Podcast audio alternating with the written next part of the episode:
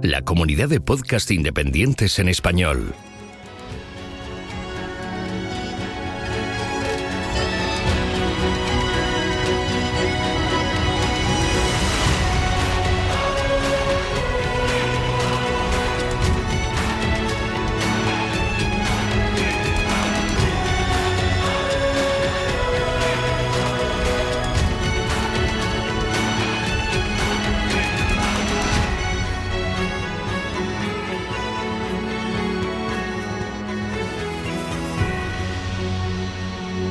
Bienvenido a GeoCastaway.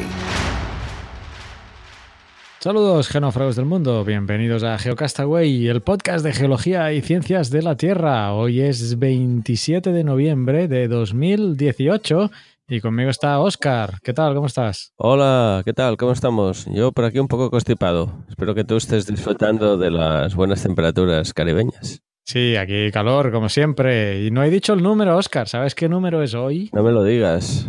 No, no te lo digo. Dímelo tú. Hacemos un silencio, un blanco de eso que dicen. Eh, creo que es el 100. Hemos hablado antes y me has dicho que era el 100. El número 100, el centésimo ah, programa de Geocast Away. Así que voy a poner unos aplausos enlatados y vamos a abrazarnos virtualmente porque llegar a este número eh, teniendo un programa mensual, o sea, mes a mes, pues haced las matemáticas y veréis que tenemos 10 bueno, nueve años de eh, Geocastaway, empezando el décimo. Así que ha sido un viaje increíble con, bueno, semanales, mensuales, entrevistas, programas especiales y gracias todo a vosotros que estáis al otro lado ahí de la aplicación, de la web o del dispositivo que uséis para grabar.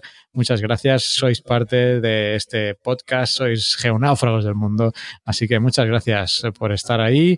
Y nada, hoy realmente eh, no vamos a hacer nada especial. Habíamos pedido audios, ¿no? Porque nos enviaran cosas y Marisa, Marisa Castiñeira, pues nos ha enviado audios con sus alumnos, así que vamos a oírlos a través de, de lo que dure el programa, pues alguno de los audios que nos ha, que nos ha enviado. Así que gracias, Marisa, por eh, enviarnos esos audios y nada más, eh, yo creo que podemos eh, darle ya a, la intro. Al no, no, os olvidéis del cierre, si, por si a veces no termináis el programa, que tenemos cosas muy importantes que deciros, sobre todo para los que asistáis, asistáis a la geoquedada y también novedades también sobre la geolibreta, entre, entre otras cosas que tenemos que, que hablar. Como Oscar también está un poco enfermo, pues no vamos quizá a alargarnos demasiado en esta intro, pero no quiero dejar pasar que ¿qué te ha pasado, Oscar,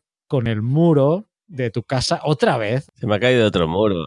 Cuéntame, cuéntame. No, no es un deslizamiento como tal, es mala, mala construcción del muro de mi casa inferior, ya era conocido. Pero no es el mismo que la otra vez. No, no, la otra vez era un, el muro que tenía superior, que enlaza con la carretera y ya está esta vez se me ha petado el muro inferior, que es en que, el que enlaza con la calle de abajo. Está en una zona de ladera, entre dos, en una vertiente empinada. Tengo diferentes muros en casa. Me queda otro, que ese aún no ha caído. Ah, te queda el tercero. El intermedio. Tengo un tercero que ese es el que tiene más, más mala pinta de todos. Es el que no se ha caído todavía. Bueno, ya sabes entonces. De momento no ha caído. Sí, sí, estaremos ahí atentos. Eh, nada, tengo un buen pitote, estoy esperando que vengan a, arreglarlo, pero sí, es una casa antigua con muros antiguos, no poco hierro dentro del muro y, y el muro muy, muy estrecho. No, con tanta pluviometría, mucha agua, empuje activo. Eso te iba a decir, el desencadenante de todas las lluvias, ¿no? Que ha estado. Es el agua, sí, el agua acumulada, también son muros mal drenados. Eh, podría hacer un máster en muros, ya, ya lo domino bastante el tema. Pero total, sí, sí, tengo, tengo un buen pitote aquí. La, casa cordonada por, por la calle y, y, esperando eso, que venga una máquina. Presupuestos, peritos. Si a alguien le ha pasado nunca esto, sabe que es largo. Tengo ahí los peritos mirando presupuestos, si me los aceptan o no, y estas cosas. Pero bueno, la intención es a ver si me lo arreglan pronto y, y volvemos a la normalidad. Exacto. Ahora Fase burocracia. Y eso, y no es el único muro que ha caído, ¿eh? el mío. Te tengo que decir que alrededor de mi zona, eh, yo vivo en Coiserola, que es como la montaña que está cerca de Barcelona, donde está el Tibidabo, a lo mejor la gente le suena al Tibidabo, pues por esa zona, y, y tú vas por el coche, andas un poquito por las carreteras de aquí de alrededor y está lleno de pequeños deslizamientos. Y es que es eso, eh, está siendo un año muy lluvioso no, no se acostumbran a recibir tantas pluviometrías aquí. Hemos superado los mil litros por metro cuadrado acumulados eh, a lo largo del año. Y eso el terreno, al no estar acostumbrado y al asumir tanta agua, pues va, va provocando pequeños deslizamientos y vas viendo pequeños deslizamientos. Bueno, aparte que tenéis pendientes ahí. Sí, sí, aparte de eso tenemos pendientes, tenemos, tenemos unas sub, Susceptibilidad. Entre palabras complicadas y nariz tapada es imposible decir nada. Susceptibilidad. sí, como trabajo con eso me sale de carrerilla. Ya, ya. Pues tenemos eso que ha dicho Carlas y nada, aquí conviviendo con el riesgo, que ya es. Bueno, estáis conjugando, estáis conjugando los factores condicionantes del terreno, en, esta en este caso la pendiente, con el factor desencadenante, en este caso la lluvia, que también puede ser sismos. Aquí en El Salvador ha habido deslizamientos por eh, desencadenados por sismos por sismo, sí. Un sismo lo que hace es vibrar un poco el terreno y también tiene esa capacidad de movilizar cosas. Sí, sí. Y aparte, estabas diciendo esas dos opciones, ¿no? Pendiente y agua. Y luego está el, sistema constructivo, ¿no? De, los elementos que ah, aguantan el, terreno. Eso también. El factor antrópico que en mi caso no ha sido importante porque por suerte ha caído el muro y no había ningún coche aparcado y ningún vianante caminando por ahí. Pero, eh, por ejemplo, sí que nos ha pasado aquí cerca en la línea de tren de Manresa que va hacia Lérida. Ahora no recuerdo el punto. Cayó un, un muro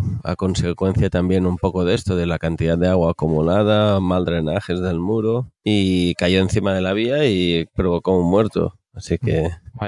Una víctima en ese caso. Mm, estas cosas, exacto, pues una víctima mortal. Y nada, eso, que a veces son deslizamientos y a veces es el propio muro que no aguanta, ¿no? No está bien dimensionado, muros antiguos que no se les ha hecho un buen mantenimiento a veces, ¿no? este año, por desgracia, se están conjugando muchos muchos factores para que tengamos estas situaciones. Muy bien. Bueno, si miran en nuestro canal de YouTube de Geocastaway, de los primeros hace vídeos, hace saber cuándo, eh, hay una metodología en SIG del cálculo de susceptibilidad a deslizamientos que subí hace tiempo, eh, aprovechando que estaba trabajando en unos eh, proyectos en ese momento y pues está la metodología eh, para cruzar todas esas variables condicionantes de que hablábamos, no solo la pendiente, sino el uso de suelo, la geomorfología y otra serie de factores. La geomorfología. La misma geología, ¿no? Claro, se me olvidaba. No es lo mismo unas arcillas que deslizan a pendientes del 4% que unas arcillas que deslizan a pendientes del 12%, por decirlo de una manera. Así que eh, el tipo de terreno puede, puede ser un condicionante muy importante. Efectivamente. Y el cruce. Que si no, se lo digan a los de Aznar Collar, ¿no? Ah, de la presa.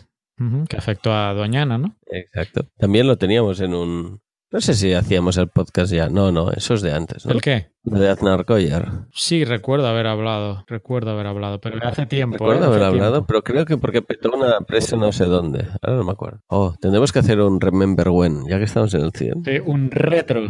Un retro podcast. Un retro podcast. Pues mira, lo voy a enlazar esto perfectamente con la Insight, porque Insight es también un retro, un retro acrónimo, que yo acabo de aprender esa palabra. Sabía los acrónimos, pero ahora resulta que hay los retroacrónimos, que es decir, tú primero te inventas la palabra y luego ya le buscarás qué carajo quiere decir. Pues con la Insight hicieron eso, le pusieron Insight y luego dijeron, bueno, ahora le buscamos a ver cómo le ponemos a esto y le pusieron Interior Exploration Using Seismic Investigations, Geodesy and Heat Transportation, lo que tiene que hacer uno, ¿eh? Querían meter otro nombre, ¿no? Pero recuerdo que Luego se dieron cuenta que ya se había usado en una eh, en una estación, hay en una...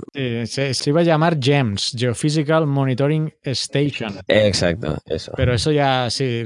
Pero ya se había utilizado en una misión, eso es la palabra que no me salía. Lo llevaba un satélite para la observación en rayos X pero estaba cancelado ya, pero bueno, resulta que ya lo habían asignado a, otro, a un satélite que se llamaba GEMS y, al final le pusieron esta Insight, que no lo he dicho, pero oye, al inicio he dicho que era martes 27 y todo esto de la Insight es porque ayer precisamente, eh, no sé cuándo escucharéis esto, pero ayer 26 de noviembre, lunes, eh, pues amartizó la Insight eh, correctamente en Marte. Me recuerdo cuando el Curiosity, aquellos siete minutos de terror y todo aquello, pues bueno, lo hemos vuelto a experimentar.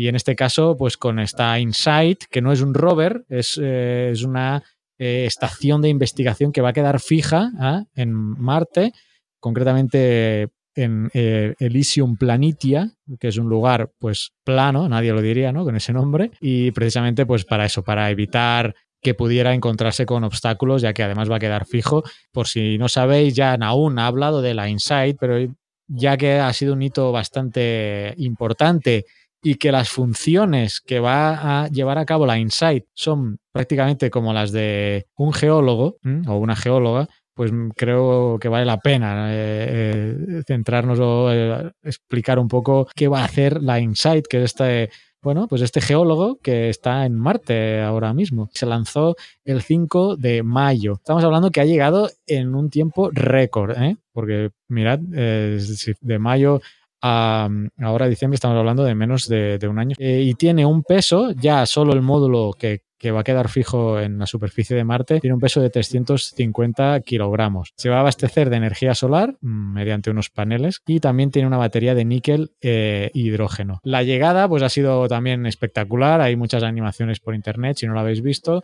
La, nave eh, o, el escudo, digamos, térmico iba acoplado a un módulo de paneles, se ha desacoplado de ese módulo de paneles y ha hecho la reentrada, que es esa cápsula en forma de, cono, ¿no? Pues eh, va reentrando, la atmósfera de Marte es mucho más débil que la terrestre, pero aún así se produce fricción y calor, así que tiene que ser un, escudo que soporte eh, el calor y cuando ya ha hecho la reentrada eh, o ha pasado la atmósfera, se ha desplegado un paracaídas, se ha destapado la parte del escudo térmico y ha dejado ya al aire el propio Insight, que ha desplegado unas patas y, se ha desacoplado de, ya del escudo totalmente y con unos eh, retropropulsores ha ido descendiendo hasta llegar a una altitud donde ya el radar le iba diciendo la altura y se ha depositado en, en la superficie de Marte y todo ha sido correcto y si habéis podido ver nuestro Twitter pues ya teníamos la primera imagen de Marte y parece ser a estas horas que todo ha funcionado correctamente. Los paneles solares tardaron más en desplegarse esperando que el polvo que levantó el descenso pues se disipara y entonces eh, se desplegaron los paneles solares, se han desplegado bien. Ahora empieza un proceso pues lento de varios em, eh, meses, unos tres meses, en desplegar todos los instrumentos. Y aquí es donde, bueno, me quiero detener un poco en explicaros qué es todo lo que lleva la, Insight. Como he dicho, va a quedar fijo. Esto no se va a mover. O sea que era muy importante encontrar que cayera o se depositara eh, en un sitio oportuno, como así ha sido. Entonces, la Insight va a quedar fija y va a desplegar esos paneles que ya los ha hecho. Y la forma es bastante curiosa ya con los paneles desplegados, porque parece como eh, un escarabajo con las alas abiertas, pues se parece algo así, ¿no? Eh, la Insight tiene dos instrumentos principales que se llaman, por un lado, el 6 y por el otro el HP. ¿Qué es el 6? Bien, el 6 es el Seismic Experiment for Interior Structure. Este tomará medidas precisas de terremotos y otras actividades internas de Marte para comprender mejor la historia y estructura del planeta. O sea, eh, vamos a tener ya un sismógrafo mm, bastante avanzado en Marte para conocer mucho mejor la, estructura del planeta investigará cómo la corteza y el manto responden a, los efectos del impacto de los meteoritos que llegan a la superficie de Marte.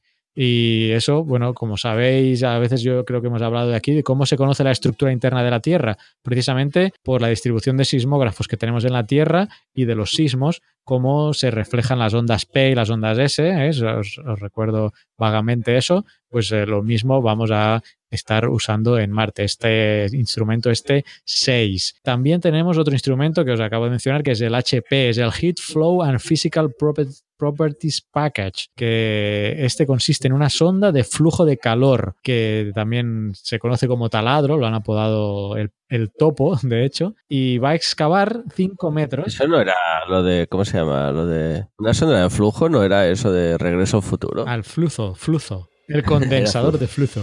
El condensador de flujo. Pues este HP.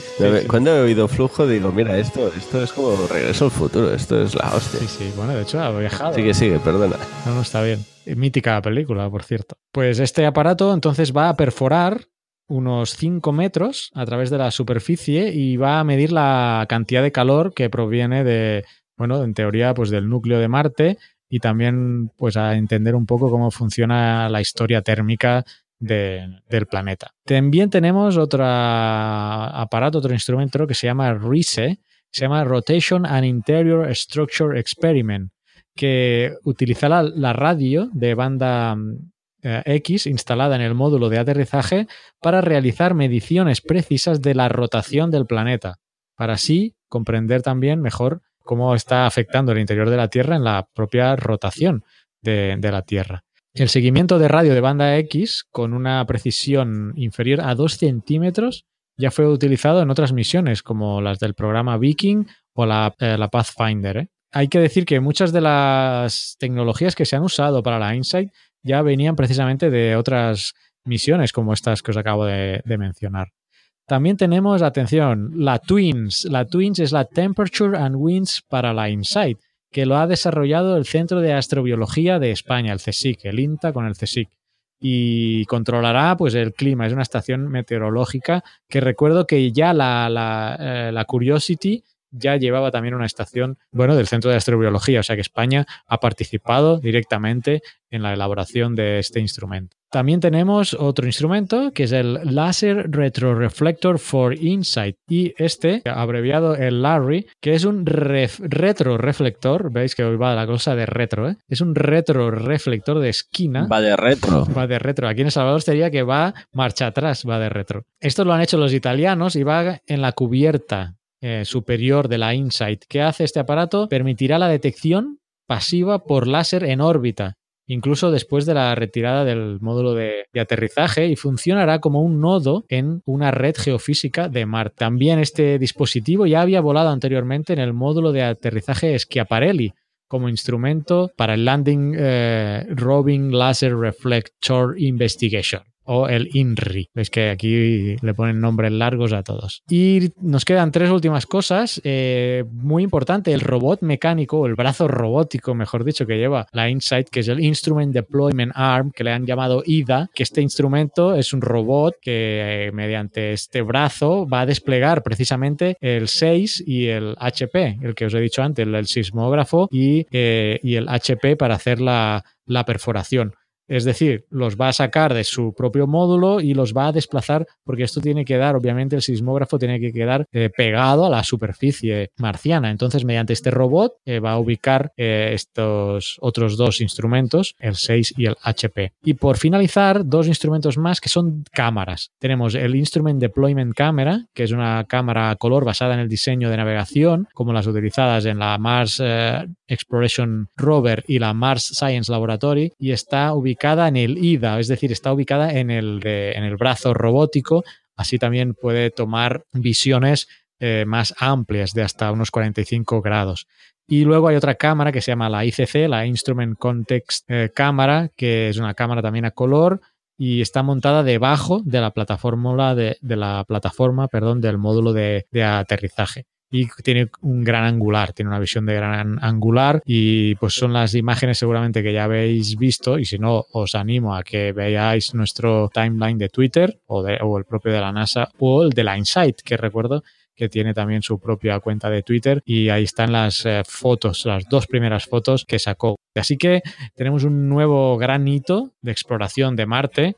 No es fácil aterrizar en Marte, no me acuerdo ahora cuántas misiones, pero más del 50%, más de la mitad de misiones que han querido depositarse en Marte habían fracasado y bueno, ahora llevamos por suerte una buena tanda, ¿no? Con el Curiosity y ahora con la Insight. Ahora pues eh, seguro que va a dar mucho que hablar, como digo, en unos tres meses se van a ir desplegando todos estos instrumentos y vamos a conocer mucho mejor la geología gracias a estos instrumentos. Tenemos un geólogo en Marte ahora con esta Insight que nos va a proporcionar seguro mucha información.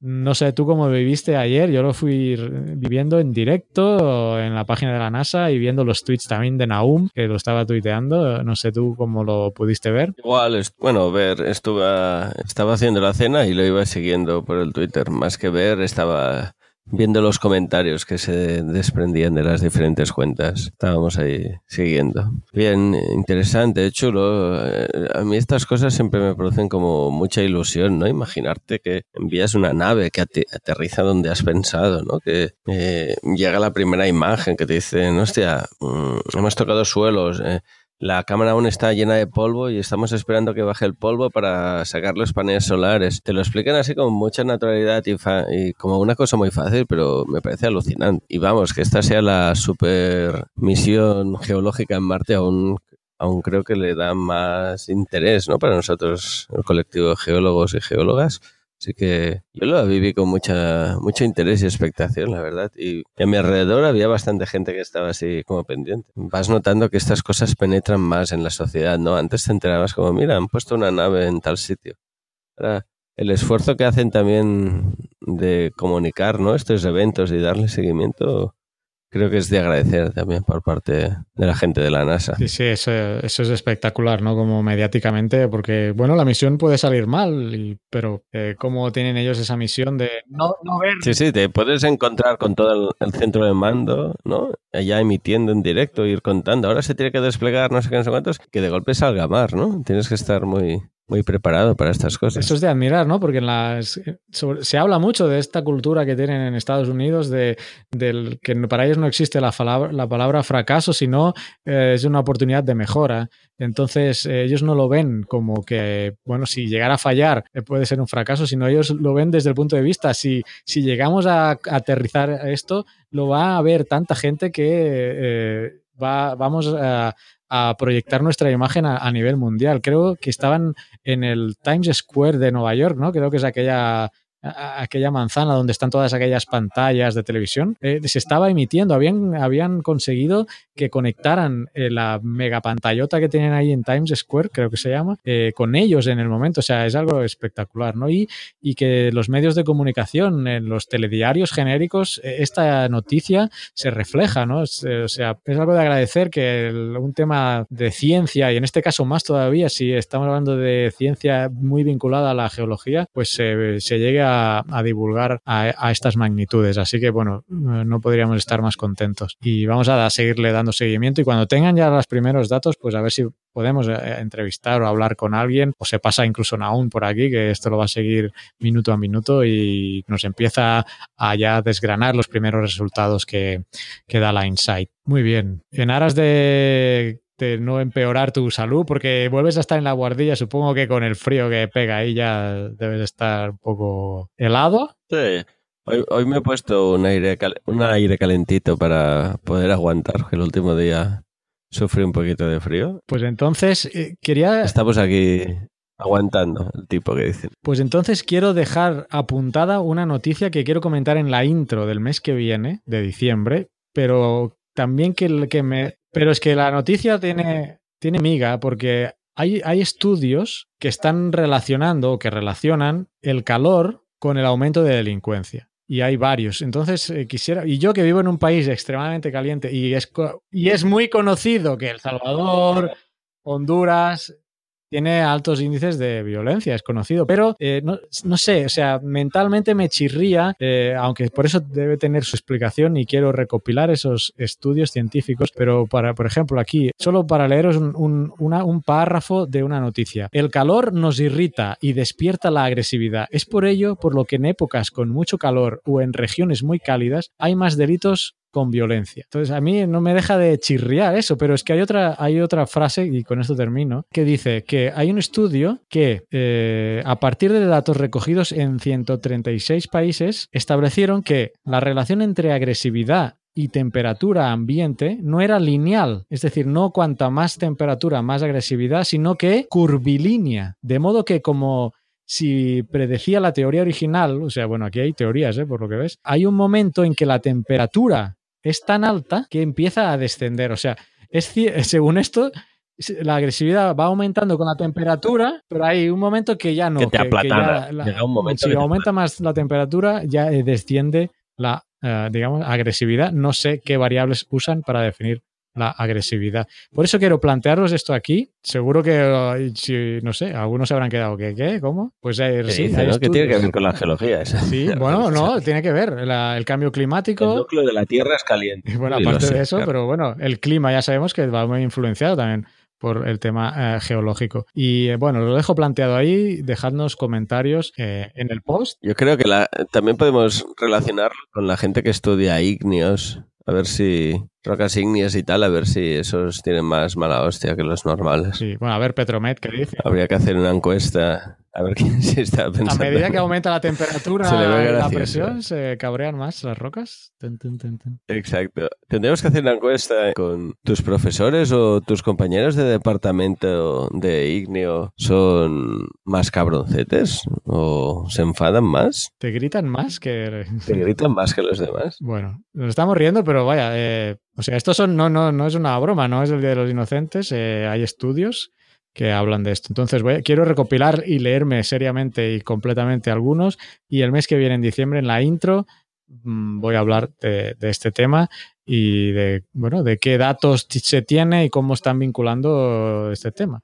Eh, ah, por cierto, hay una noticia que el titular es Calor asesino Ahí lo dejo. Si te parece, dejamos la intro aquí y vamos a pasar a la entrevista. Sí, me parece bien. Vamos a pasar en este programa número 100 a nuestra entrevista.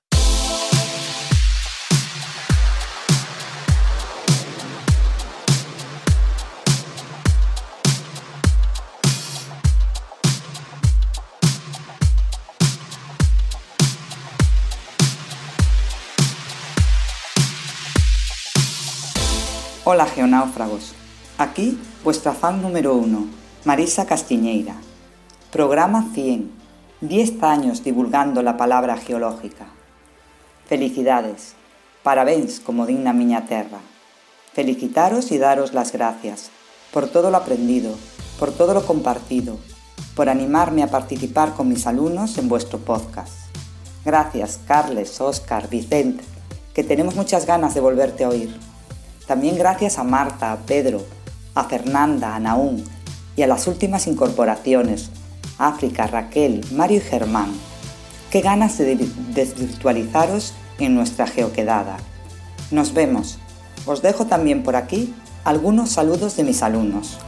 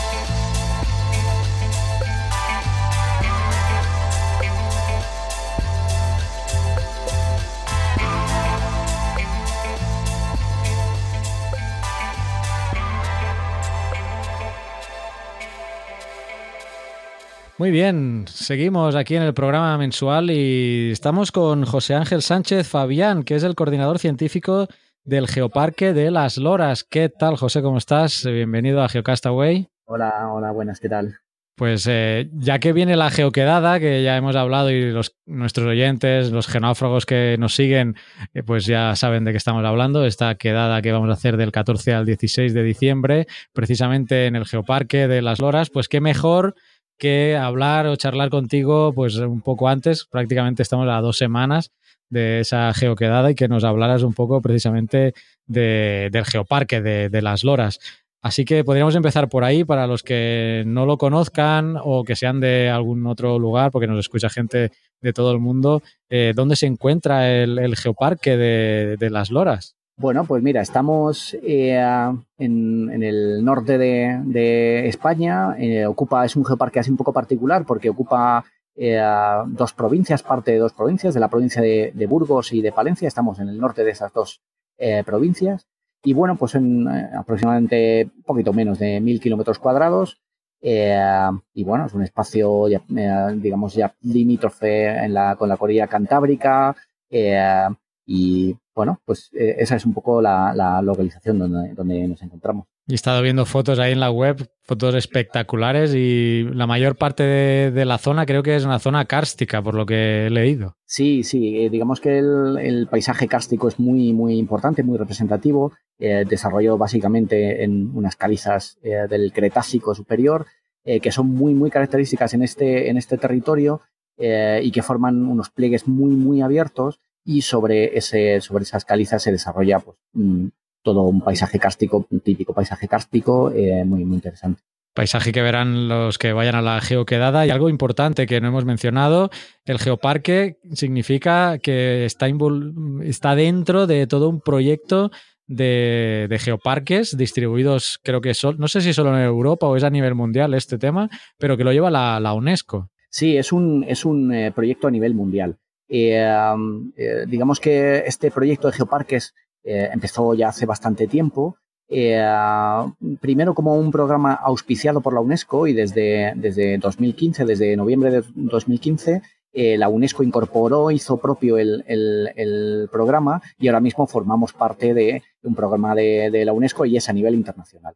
Hay una red, hay diferentes redes dentro, de, dentro del programa, pues está la red europea, que es a la que pertenecemos nosotros, pero después hay una red eh, americana, una red asiática y bueno, cada vez eh, y cada año la red va creciendo porque bueno, es un proyecto y un programa que eh, yo creo que tiene muchísima calidad, el, la marca UNESCO es muy importante y cada vez más territorios se están incorporando a, a, esta, a esta red de geoparques mundiales de la UNESCO. Mm, antes de ponerle a grabar, estábamos comentando y me comentaba si había geoparques aquí. Te decía que, que, aquí en El Salvador no, pero que había zonas que serían de potencialidad.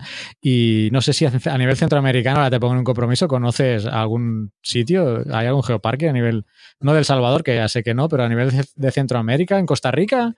Es posible que haya algún, porque... Creo que todavía no. Eh, sí que es cierto que eh, ahora mismo la red eh, americana y la red sudamericana es una red que todavía no tiene demasiados miembros, es una red muy joven, hay, hay, pocos miembros y se han incorporado, incorporado, se han ido incorporando recientemente, pero yo estoy absolutamente seguro por el potencial y por las propias características del, del proyecto, de este proyecto UNESCO, que se ajusta muy bien, yo creo, a esa, a esa filosofía eh, de un poco de, del desarrollo en, estas zonas, eh, pues yo creo que la red eh, sudamericana, la red americana, se crecerá rápidamente en, muy poco tiempo.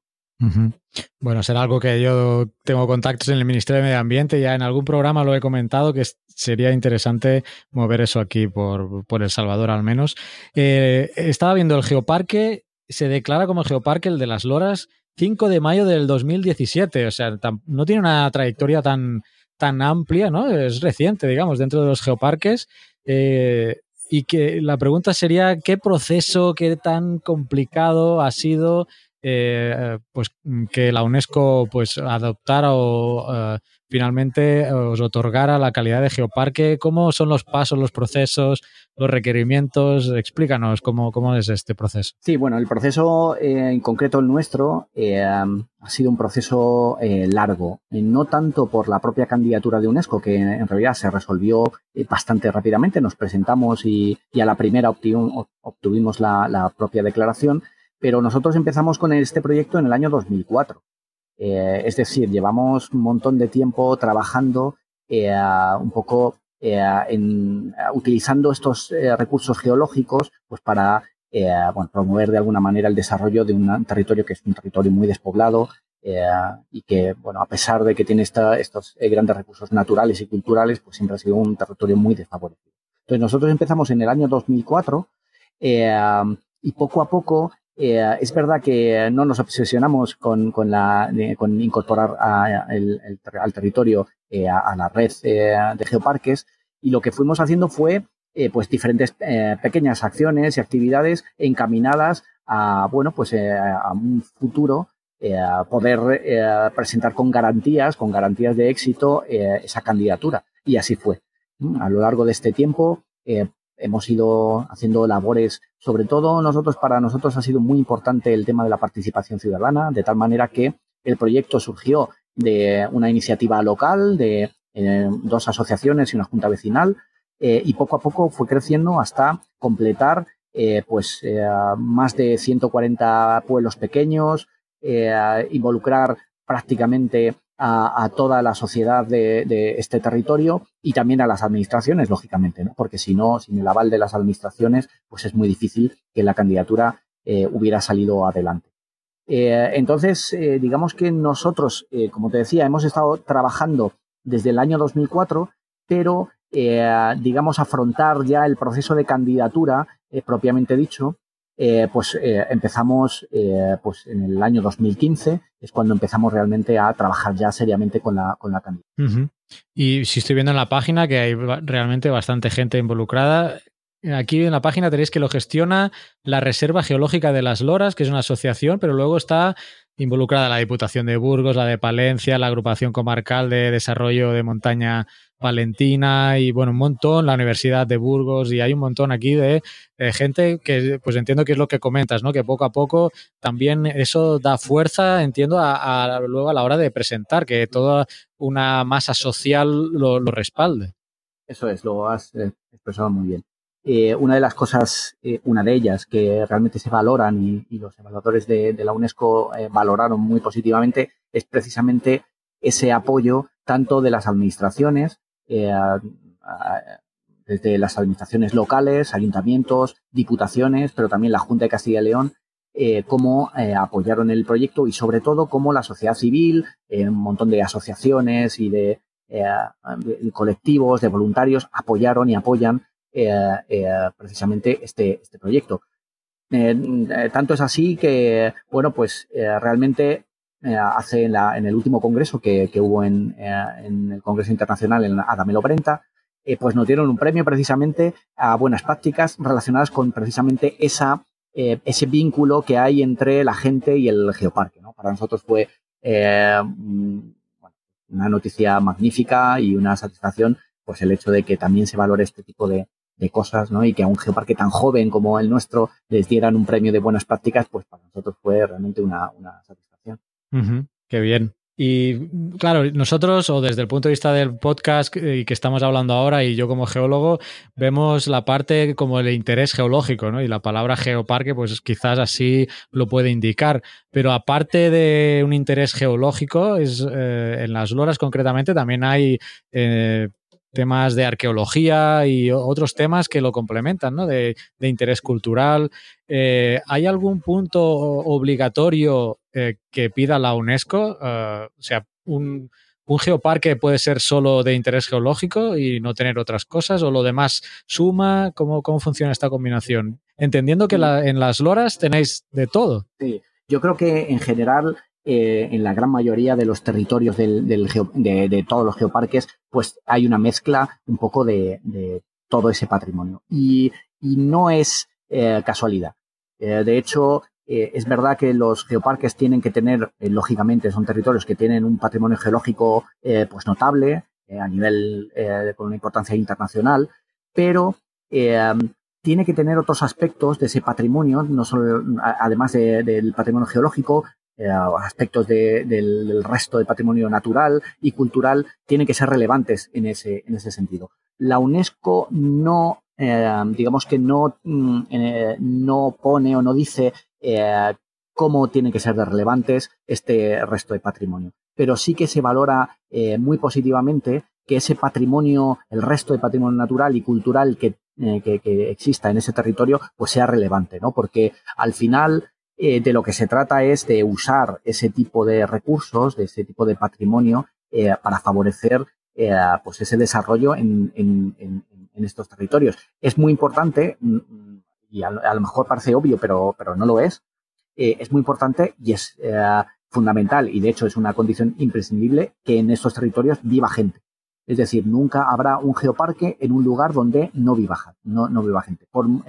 Eh, tal vez haya territorios, y los hay, con un patrimonio geológico excepcional a nivel internacional, pero bueno, pues son territorios despoblados donde no vive gente y entonces esos sitios nunca podrán llegar a ser eh, geoparques, ¿no? Porque al final los geoparques eh, son proyectos de desarrollo y, es como ese patrimonio, todo ese patrimonio que te comentaba, es capaz de, conjugando eh, ese tipo de, recursos que tienen los territorios, pues producir eh, de alguna manera un desarrollo sostenible en cada uno de los territorios donde se asientan los, geoparques. Y mira, estoy viendo aquí todas las actividades, de hecho, y veo para mostrar a los que nos escuchan la integralidad de, vuestro parque, tenéis, aquí lo tenéis desglosado en espacios naturales, geosendas, rutas del románico, rutas de los castros preromanos, yacimientos megalíticos, ruta de las ermitas rupestres, ruta de las cascadas, zonas de escalada y espeleología, zonas de actividades náuticas. O sea,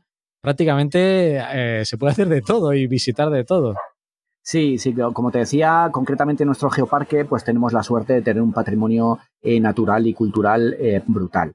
de hecho, bueno, tenemos eh, seguramente la mayor concentración de edificios románicos de, toda la península ibérica y, con, unos, eh, unas iglesias excepcionales. Tenemos una cantidad de eh, eremitorios y de iglesias rupestres muy importante. Bueno, de hecho, a una de ellas se la conoce como la Catedral de los Eremitorios Rupestres en Olleros de Pisuerga.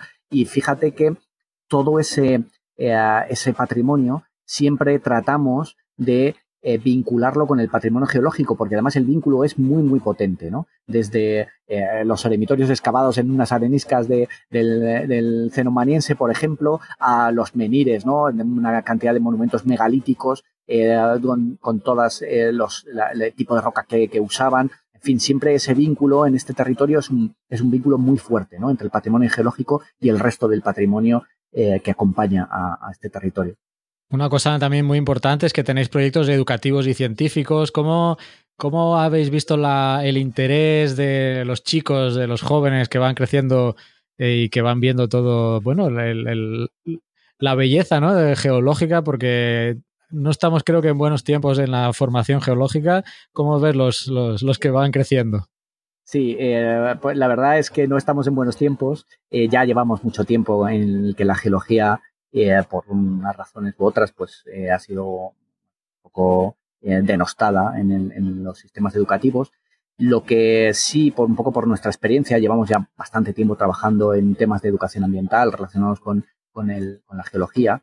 el interés que tiene la geología y los procesos geológicos en, los estudiantes en general, en la gente y en los estudiantes en particular, es muy grande. Es muy grande. Nosotros siempre decimos lo mismo, ¿no? Eh, es verdad que, llama mucho la atención cuando sales con un grupo de chavales y, bueno, pues puedes ver eh, algún animal, pues, algún eh, corzo si tienes suerte o, bueno, una cosa así, ¿no? Pero cuando se enfrentan y, tienen en sus manos un fósil que, está que representa esos fondos oceánicos del Jurásico, del Cretácico, los chavales, en general, la gente y los chavales en particular, como te decía, realmente sienten algo muy especial. Y entonces es algo que tenemos que aprovechar ¿eh? y sobre todo en los espacios de, desde los espacios estos geoparques, ¿no? Desde los geoparques tenemos que aprovechar precisamente ese sentimiento que tiene la gente hacia la geología para potenciar y, revertir un poco esa situación en la que eh, poco a poco eh, no sé muy bien quién nos ha ido metiendo para que la geología vuelva a ocupar o ocupe un, lugar que realmente se merece. Mira, ahora que comentábamos esto, me ha venido a la mente eh, todo este tema de la realidad aumentada y tú como coordinador, no sé si estás al tanto de estas nuevas tecnologías de, superposición sobre los, las, tablets o los teléfonos de realidad aumentada. No sé si has investigado o si lo estáis aplicando ya, desconozco, pero siempre he pensado que esto va a ser el futuro de poder ir a campo y ver, estar frente a algún yacimiento o algún afloramiento y ponerte la tablet delante y tener eh, mediante la realidad virtual, eh, no, la realidad aumentada, perdón, toda una serie de información en la tablet superpuesta al, a lo que estás viendo, ¿no? No sé cómo, si, si habéis visto este tema o cómo lo valoras. Sí, sí, sí que lo, lo hemos visto. Todavía no estamos eh, utilizándolo, pero estamos trabajando un poco en, en, también en ese sentido. Ahora mismo estamos trabajando en la musealización de, de un espacio, de un centro de visitantes en un pueblo que se llama Villadiego, y, bueno, va, va, un poco en ese, en ese sentido. Eh, tengo que decir una cosa, y es que efectivamente creo que ese es el futuro, pero también creo que eh, eh, a lo mejor soy un poco antiguo en eso. Creo que un buen guía, una buena alguien que sea conocedor de, de, ese, de un espacio determinado, eh, nunca podrá ser sustituido por la mejor eh, tecnología de realidad aumentada. Estoy eh, absolutamente convencido de, sí que sí que sí que considero que, esta tecnología y este tipo de herramientas son muy útiles para para hacer comprender es un complemento no un complemento más para ayudar ayudar ayudar a precisamente a, la persona que esté eso es, estoy eso ahí sí que ahí sí que creo que esta tecnología puede ayudar muchísimo en la, en la comprensión del paisaje y de todos los procesos que, que se puedan observar ¿no?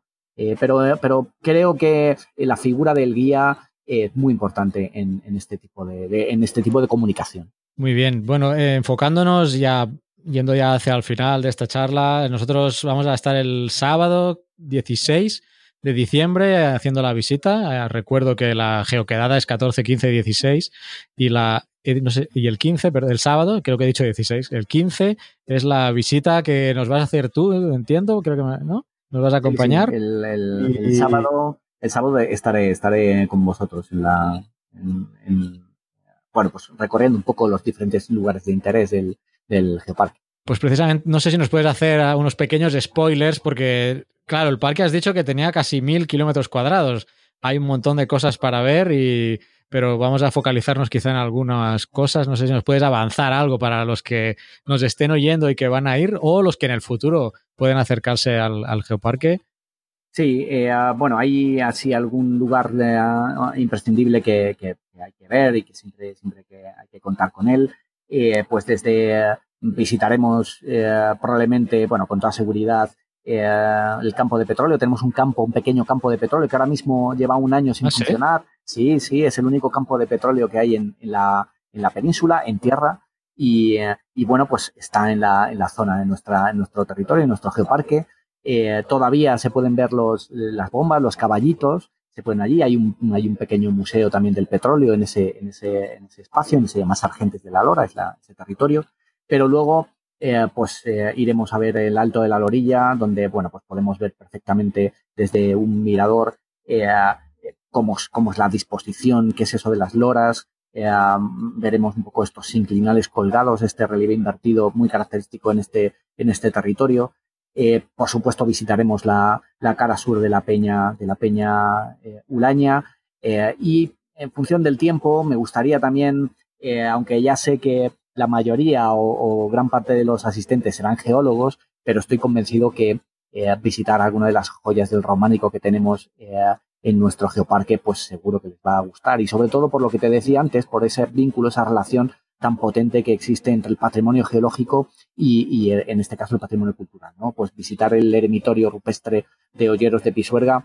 Eh, recuerdo en, en, cuando organizamos la, eh, un, pequeño, un, pequeño congreso con la, eh, la Sociedad Geológica, española, pues llevamos a, llevamos a la gente en una excursión, lo llevamos a, ese eremitorio, ¿no? Y poder ver las, esas estratificaciones cruzadas tan bonitas en, en, estas areniscas, en esta iglesia, pues realmente es algo que es muy, muy interesante. y, en sí, la propia iglesia es espectacular, o sea, que reúne esas, esas características. Entonces, yo creo que esos puntos son así puntos relevantes. Luego, en función del tiempo, pues ya veremos a ver si nos da tiempo a conocer alguna de las cascadas que, que hay en el, en el territorio, eh, a conocer alguna toba. Iremos seguramente también a Orbaneja del Castillo, que es un sitio que nos va a pillar muy cerca y eso lo vamos a ver seguro. Es un sitio espectacular también. Todos los cañones del, del Ebro y del Rudrón. En fin, que yo creo que eh, lo vais a pasar muy bien, vais a disfrutar de este, de este territorio seguro. Qué bien. Bueno, yo creo que hay muchos ahí ya que están teniendo ganas ya de que llegue el, sábado para hacer la visita y los que no se han animado, pues a ver si, si se animan y se apuntan. Oye, eh, te quería preguntar una, bueno, una es el clima, ¿qué tiempo va a hacer? Va a hacer frío, ¿no? Va a hacer frío. Eh, frío, o sea, ahí ya no, no dudo, ¿eh? Frío, seguro. Es muy raro que, vaya a ser bueno, eh, entonces ojalá que solo sea frío y que no nos pille nieve. Este año ha empezado el frío como muy pronto y puede ser un año rarete. Eh, nos ha nevado ya un par de veces, eh, pero bueno, espero que espero que, nos respete, ojalá nos respete el tiempo, pero frío es muy probable que, vayamos a tener. Bueno, que se abrigue, ¿eh? a la gente abrigada. De todo lo que has comentado o de, tu experiencia mm, llevando gente a que haciendo las visitas, ¿qué, ¿cuál es el punto en el que más se, se sorprenden o o quedan más eh, eh, alucinados o sorprendidos, ¿no? O, es variable, depende del público, mm, se sorprende más por unas cosas. Sí, depende mucho del público también, ¿no? Y a, y a lo mejor tal vez de lo que vayan buscando, pero eh, un lugar donde hay quizás dos, la gente, digamos que, que van buscando más paisaje y, y un poco que van sin, sin saber o sin, conocer un poco la parte geológica. Eh, dos, hay dos miradores muy, muy, muy interesantes y muy espectaculares donde se puede explicar perfectamente un poco lo que te decía, que es el Alto de la Lorilla eh, y el mirador de Valcabado. Eh, son dos puntos donde la gente se suele sorprender, ¿no? son, son, lugares que, bueno, ves realmente lo que es una lora, que es esos páramos a más de mil metros de, de altitud, cómo están, digamos, surcados por estos grandes valles, estos cañones fluviales, eh, pues tan espectaculares, ¿no? Entonces, los, todos los miradores que hay en el territorio son eh, casi eh, de obligado, de obligada visita, ¿no? Sobre todo para, para gente que se quiere aproximar al, a este territorio desde un punto de vista estético. pues todas las hoces del, del Ebro o del Rudrón son lugares que son además de muy conocidos, realmente son muy conocidos precisamente por esa gran belleza que entonces, eh, esos, esos, yo creo que esos lugares son, son eh, de, obligado, de obligada visita. Muy bien, perfecto. Pues nada, no sé si quisiera. Ah, mira, una, pero que tengo anotado aquí una cosa que yo soy muy fanático de esto y me gusta. El geocaching. He visto que tenéis geocaching. Sí, sí, sí, sí, sí. Ha sido, fue, mira, una experiencia súper bonita. Eh, bueno, esto lo organizó Fernando, un compañero de la asociación. Eh, y fue eh, utilizar, eh, digamos, este, esta tecnología y este juego para que la gente pudiera conocer diferentes lugares del, del, geoparque. ¿no? Lo que hicimos fue, aprovechando una, exposición de arte sacro muy importante que hay aquí en, nuestra comunidad, la, exposición de hecho más importante de, de arte sacro, pues aprovechando que iba a venir mucha gente, pues sacamos eh, esta pequeña actividad, que ahora vamos a extender precisamente con un geopasaporte para, eh, bueno, pues eh, conocer y visitar 50 lugares a través del geocaching, ¿no? Entonces lo que hicimos fue esconder, quiero recordar, no sé si fueron 12, 12 o 15 tesoros, pequeñas cajitas, acuñamos una moneda con, con, el, con el, logo del geoparque y la gente tenía que encontrar a través de, bueno, pues coordenadas GPS con su teléfono móvil, tenía que encontrar esa, esa, esa, cajita con esa moneda que estaba escondida en lugares de interés eh, geológico pues relevantes ¿no? en el, de nuestro territorio. Y eh, bueno, pues ahí encontraban también información y bueno, era un pequeño juego, ¿no? Y después recibían un regalo eh, encontraban la moneda y además un cheque regalo pues con productos de locales, ¿no? Con productos de, todas las asociaciones y, empresas que, eh, quisieron participar en, esta actividad. La verdad que fue un exitazo, fue un lujazo y, fue, bueno, pues eh, tan, tan satisfactorio que hemos querido repetirlo y vamos a ampliarlo a 50 lugares, a 50 sitios. Estamos escondiendo, pues eso, 50 cachés en, todo el geoparque. Qué bien. Sí, los geocachés están ahí, ¿no? Todavía se están ahí. Sí, esos geocaches están ahí, esos están ahí para que cualquier persona pueda ir a encontrar esos, esos diferentes, esos diferentes eh, lugares. O sea que en la, en la geoquedada, si alguno quiere salir a buscarlos, puede hacerlo sin problema, ¿no? Sin problema, lo único que tiene que descargarse si no lo tiene es la aplicación, eh, esta aplicación de geocaching y, y, nada, en el momento que quiera, pues seguramente eh, donde vayamos a ir es posible que cerca haya más de, más de, más de un geocache. Eh, por ejemplo, en la zona de las Tuerces, que es un lugar con un paisaje uniforme excepcional, eh, pues ahí eh, hay también bastantes cachés que no solamente los hemos escondido nosotros, sino que es tradicionalmente un lugar, donde se realiza también esta, esta actividad. Yo, yo puse uno aquí cerca de mi casa, cerca del volcán de aquí en El Salvador, Ahí tengo uno que puse yo. Lo que pasa es que se, ha estropeado y lo tengo ahora. Me avisaron, oiga, que está, se ha estropeado y entonces te hacen ponerlo en, pausa y, y, arreglarlo, ¿no? O sea, tiene. No es, no es solo dejarlo ahí, no, no. Ahí detrás toda una plataforma web que está a cargo del juego. Este es muy, muy bonita. ¿eh? Sí, sí, es un trabajo por eso, porque además de eso tienes que mantenerlo. Si alguien te avisa de que, pues, pues que ha desaparecido eh, o, está deteriorado el, el tap, pues te, avisan y tienes que ir a, cambiarlo. La verdad es que está, está muy bien organizado. Muy bien. y eso que habéis acuñado monedas me parece excepcional, realmente increíble. Eh, pues nada más, eh, José Ángel, dinos de la gente, ya venga a la geoquedada o ahora, o ahora nos esté escuchando y, quiera visitar el geoparque, eh, dinos métodos de contacto, página web, dónde tenéis la información, eh, cómo os pueden contactar. Pues mira, en la página web pueden encontrar eh, tanto las direcciones de correo electrónico, que eso es muy fácil, geoloras.gmail.com o info.geoloras.gmail.com, pero si entran en la web, www.geoparquelasloras.es, eh, creo que es. Es. Sí, es, y, Y bueno, pues ahí podrán encontrar muchísima información, teléfonos de contacto y también un poco organizar, organizar, pueden organizar a través de la web, pues un poco el viaje y los lugares, los diferentes sitios a los que poder, poder eh, visitar. Perfecto, pues lo dicho, José Ángel Sánchez Fabián, coordinador científico del Geoparque Las Loras. Te agradezco mucho que, pues nada, 15 días antes de la geoquedada, pues te hayas pasado por el podcast y nos expliques un poco más acerca del, del Geoparque y ojalá sea todo un éxito esta primera, la primera geoquedada. De hecho, es la primera edición que hacemos. Ojalá salga todo bien. Un placer y gracias. Gracias, de verdad, gracias a vosotros por haber eh, escogido el, territorio del Geoparque Las Loras para, venir. Nos vemos eh, ese fin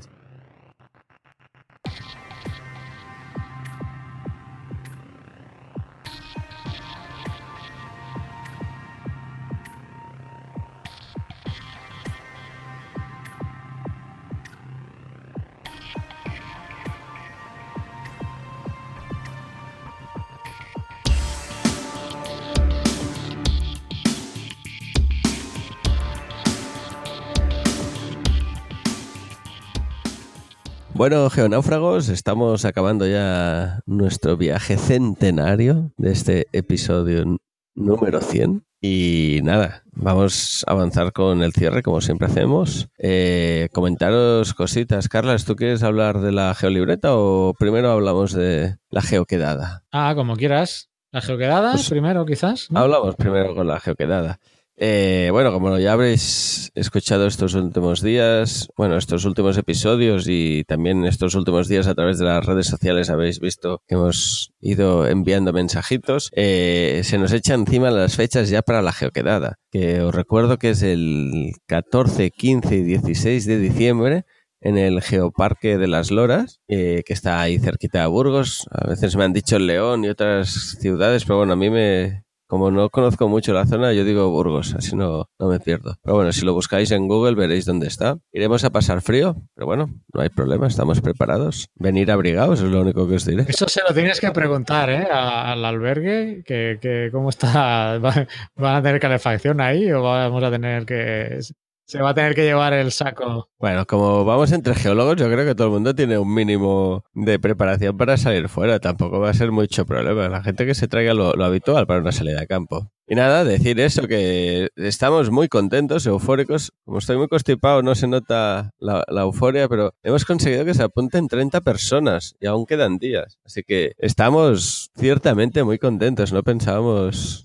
que llegara a tanta gente. Además, hay gente interesada en el tema, que creo que es, eh, hemos visto que era una cosa que necesitaba que aflorara para que la gente hablara de, geología y redes sociales y, y, la gente está interesada en el tema. Así que esperemos que sea de, el punto de inicio de algo que sirva para todos, ¿no? Y qué os queríamos decir que es la primera geoquedada, así que seguro que saldrán algunas cosas bien y algunas cosas mal, pero bueno, que lo hacemos con todo corazón. Esperemos que salga. Va a salir todo bien. Todo va a salir muy bien. Y además tenemos a Raquel que nos está ayudando mogollón, muchísimo un placer contar con ella en todo lo que es la organización. Y no sé, eh, deciros que... De hecho, ya está cerrado la inscripción, o sea, si ya estáis oyendo esto, pues no, ya está cerrado. Pero ponle un pero, ¿no? Que esté cerrada la inscripción no quiere decir que no podáis venir. Lo único que eh, contacte con la gente que lleva el hospedaje y a nosotros nos envía un mail a geocastaway.gmail.com y nos dice, oye, que soy tal persona que iba despistada y que llegaré tal día y me iré tal día. Y ya te tenemos en cuenta para, para los contajes que tenemos para las excursiones y estas cosas. Eh, ¿Qué más? deciros eso, intentaremos hacer charlas, sobre todo la idea del encuentro es eh, intercomunicación entre gente que hace divulgación de la geología y gente que está interesada en la divulgación de la geología y de la geología en general. Eh, ya intentaremos hacer algún taller también y una de las ideas chulas también es aprovechar y hacer una salida conjunta con la gente del Geoparque, ya que vamos al Geoparque de las Loras, pues conoceremos un poco eh, los alrededores y la geología de allá, así que también es un buen momento para hacer una excursión con muchos geólogos frikis con ganas de explicar cosas, que eso creo que será interesante. Frikis y no frikis, gente geólogos con ganas de explicar cosas. Exacto. Y que algunas preguntas que nos han dicho que qué cubre y todo, bueno, digamos que todas las salidas, todas las charlas y todo queda, está cubierto por la, digamos, organización. Solo vais a tener que pagar el, alojamiento y, uh, y algún... creo que, pero es que ya entra, ¿no? En la pensión. Los que ya lo hemos gestionado nosotros, eh, cubre el alojamiento con la pensión, que es la desayuno y comida, entiendo. Y luego habrá pica picas y eh, café, pasta, eh, ¿no? En, la Intentaremos que haya, no, no. Habrá, lo hemos confirmado. bueno, habrá. Intentaremos que estén. Y también estamos viendo de alguna otra sorpresita ¿eh? que tengáis. A ver, sí. A ver si hacemos alguna sorpresa final por ahí. Vale, pues eso. Y ya está. Pero bueno, lo dicho, que lo más importante es que ya está ahí encima, que nos vamos a ver muchas y muchos y que lo suyo es pasar tres días, bueno, dos días así larguitos hablando de geología y redes sociales y, hacer un poco de desvirtualización, que eso también es interesante. ¿Has dicho el correo de algún del despistado o despistada? No, no, para que nos escriba, porque el formulario ya no está en la web. Repetimos, es que nos escriban a geocastaway.gmail.com no hay problema. Y allá nos encontrarán. Muy bien, pues eh, esto es la geoquedada, que ya cuando grabemos el siguiente mensual eh, ya estará la geoquedada y no vaya a ser que se grabe en la geoquedada. Sí, hombre, la idea. Algo haremos, ¿no? En la geoquedada. Yo me pillaré el micro. Exacto. Muy bien, saltamos a la geolibreta. De geoquedada a la geolibreta. Lamentablemente no va a estar para la geoquedada. Oh, ¿No va a salir? Oh. No, están, no han salido los tiempos. Eh, aunque la libreta está maquetada. Yo tengo la versión final, de hecho, eh, podíais ya ir a verla en la web, la colgué en PDF en el en ISU y ahí podríais. Que tiene muy buena pinta. ¿eh? Hay que decir que tiene muy buena pinta, Carlos. Y está muy bien, a mí también me, me gusta. El, el, colega que es el diseñador que la ha maquetado, pues eh, todo lo material que le he ido pasando eh, creo que lo ha hecho muy bien. De ahí hay observaciones, se han modificado unas cosas que precisamente son las que ahora eh, se están cambiando. Son pequeñas chorraditas y algunas no tanto, como alguna observación que como esto tenemos una comisión y también se ha planteado a nivel de página web y en nuestro grupo de Telegram también, que tenemos que agradecer al grupo de Telegram, que había ahí algún pequeño fallo con, eh, con la hoja de granulometría ¿eh? en algunas divisiones de las gravas. Entonces eso se está arreglando y pues en breve la libreta digamos que estará lista para yo enviársela a la imprenta, pero es materialmente imposible de que para el día 15, ya estamos a día 27 de noviembre, eh, esté. Mi mejor previsión es que la libreta llegue estando yo eh, en España, estando yo allí en, en, Tarrasa. Esa es mi mejor previsión para poderla verla yo allí en directo y verla incluso contigo si puede, si podríamos quedar y montar. Haremos lo que haga falta para ver esa geolibreta. Y poder hacer algún un... vídeo, ¿no? Sí, ¿cómo se hace eso de, de abrir paquetes? unboxing. ¿no?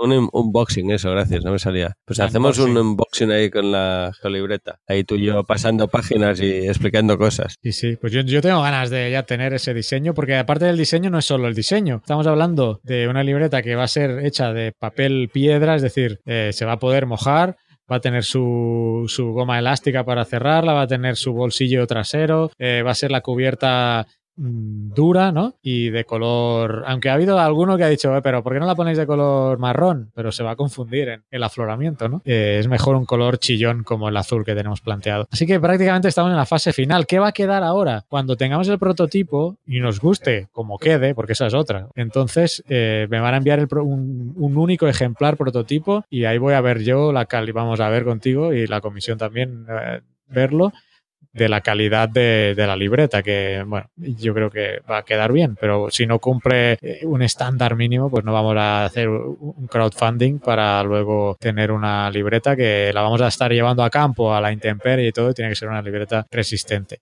Si cumpliera, entonces ahí se abre otra fase, se abre otro periodo en que vamos a montar el crowdfunding. Y eso ya es otro, ya es otra cosa, ya es otro rollo y ya hablaríamos de ello pero que tengáis en cuenta que esos son, esos son los pasos que están previstos. Financiar la libreta a través de un crowdfunding y que estén los interesados, pues comprarla a partir de ese crowdfunding y ya teniendo el dinero o llegando al objetivo total, pues enviar a hacer la producción masiva. Esa es la idea. Y no me quiero extender más, pero que sepáis ya que ya está todo eh, ya maquetado y si queréis verla como, como está ahora en PDF la podéis ver en geocastaway.com barra geolibreta.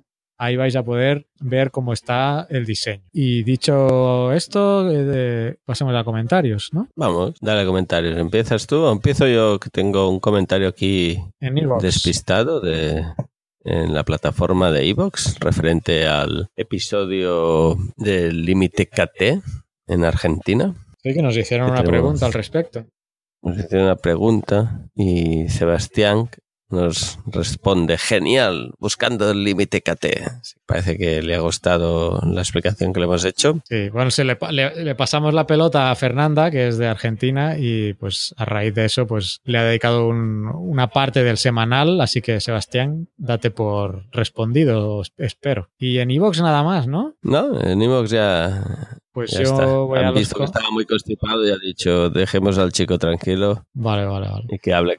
Bueno, pues vamos a las eh, entradas del blog, que en el número 99 del trineo de viento, Marisa nos deja un comentario. Dice, muchas gracias por la geología y por todo lo que me enseñáis a mí y a mis chavales del IES Rafael Dieste. Trineo de nieve, un proyecto muy interesante, echaremos un vistazo y vamos corriendo a inscribirnos a la geoquedada. Mira, Marisa, que estará por allá. Así que nada, gracias a ti por los audios también que nos has enviado. Luego tenemos en el programa de la Moganita, Mineral del Año, de Raquel, que este programa es un poco ya antiguo, ¿no? Tenemos, ¿qué pasa? Nos dice José María, por que me olvidaba. José María nos dice, ¿qué pasa con las drusas microcristales?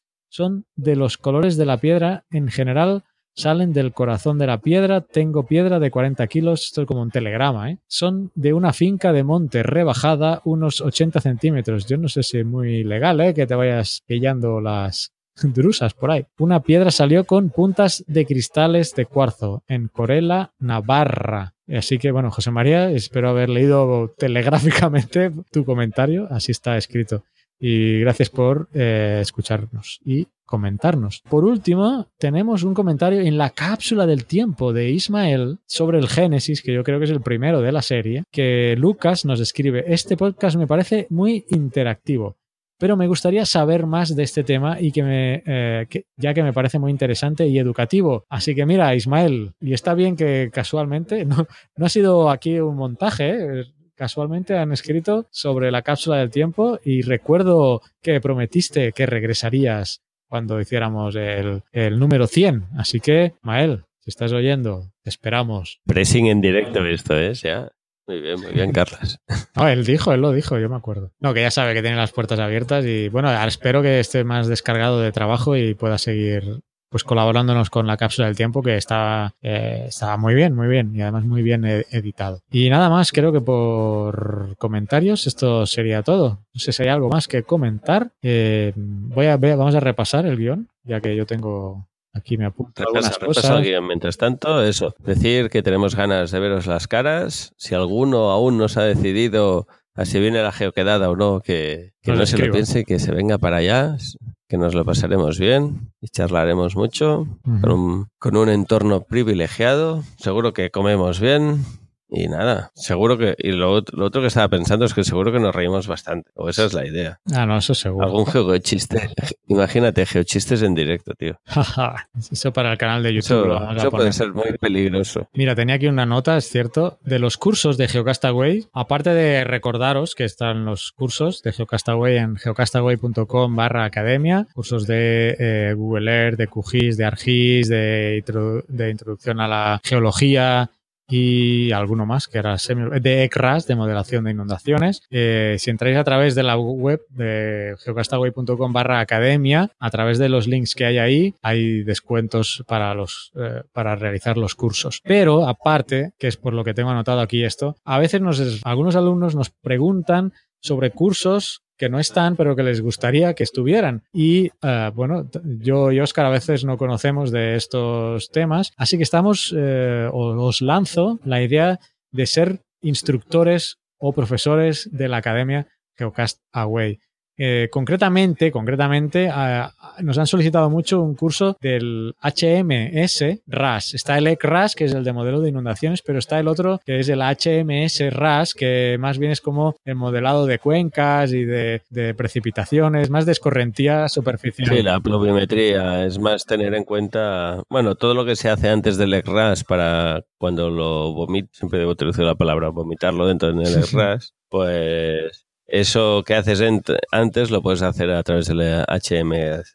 Pues este es un ejemplo, ¿no? Mira, yo tengo, tengo pendiente de meterme, ah, pero como tengo tantas cosas pendientes... Sí, no, sí, no, ni, te lo digo. tú cuando, tú quieras, ya sabes. Pero no, no te presiono porque sé que tu lista de tareas es semi-infinita. Estoy empezando madurar Perdona que te corte. La, idea de hacer una tirada de, temas de hidro, que siempre lo tengo ahí y nunca lo hago, creo que está a punto de llegar ya el momento. A ver si es verdad. 2019. eso lo he dicho más de una vez. 2019 es el año. Sí, esto lo, he dicho más de una vez, pero esta creo que va más en serio que las otras. Muy bien. Pues eh, lo dicho, si alguno estáis interesado en participar eh, como profesores en, en la Academia Geocastaway, escribidme directamente a mí carles arroba geocastaway.com, en este caso, carles arroba geocastaway.com y ahí hablamos. Son cursos eh, obviamente remunerados, ¿eh? entonces eh, escribidme y ahí hablamos. No solo de este que os he dicho, no del HS, HMS RAS, sino cualquier otro que pudiera tener relación con las ciencias de la Tierra, pues podría ser bienvenido. Por ejemplo, se me ocurre de geotecnia, de estos que calculan, ¿cómo se llaman? Los, los rock falls, ¿no? Y todo este tema, que hay softwares, ¿sí? ¿Vas a decir? No, no, no. Ah, pero ¿sabes cuál te digo? Estos de geotecnia, ¿no? Para calcular las fuerzas. Sí, de sí, hay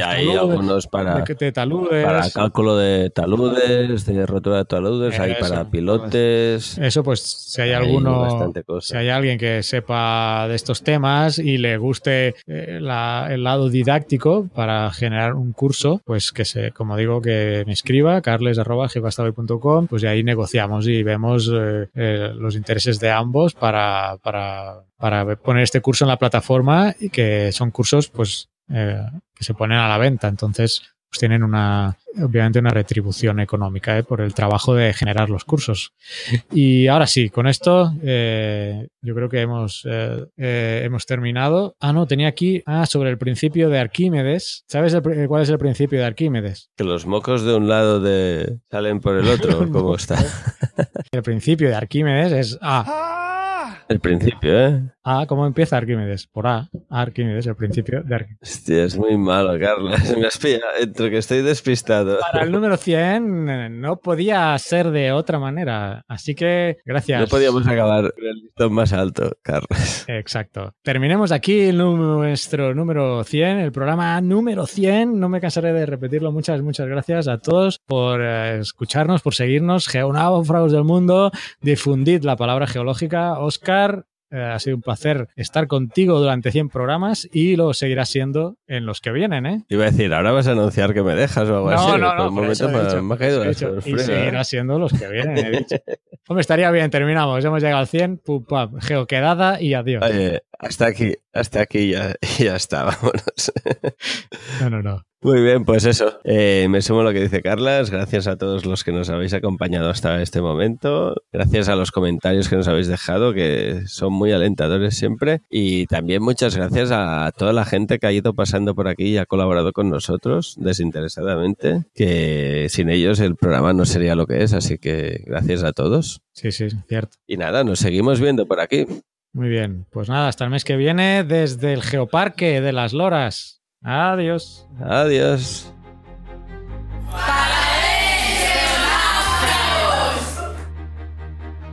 Envíanos tus comentarios, preguntas o sugerencias a geocastaway.gmail.com. Puedes escribirnos en nuestra web geocastaway.com. Búscanos en Facebook y en Twitter.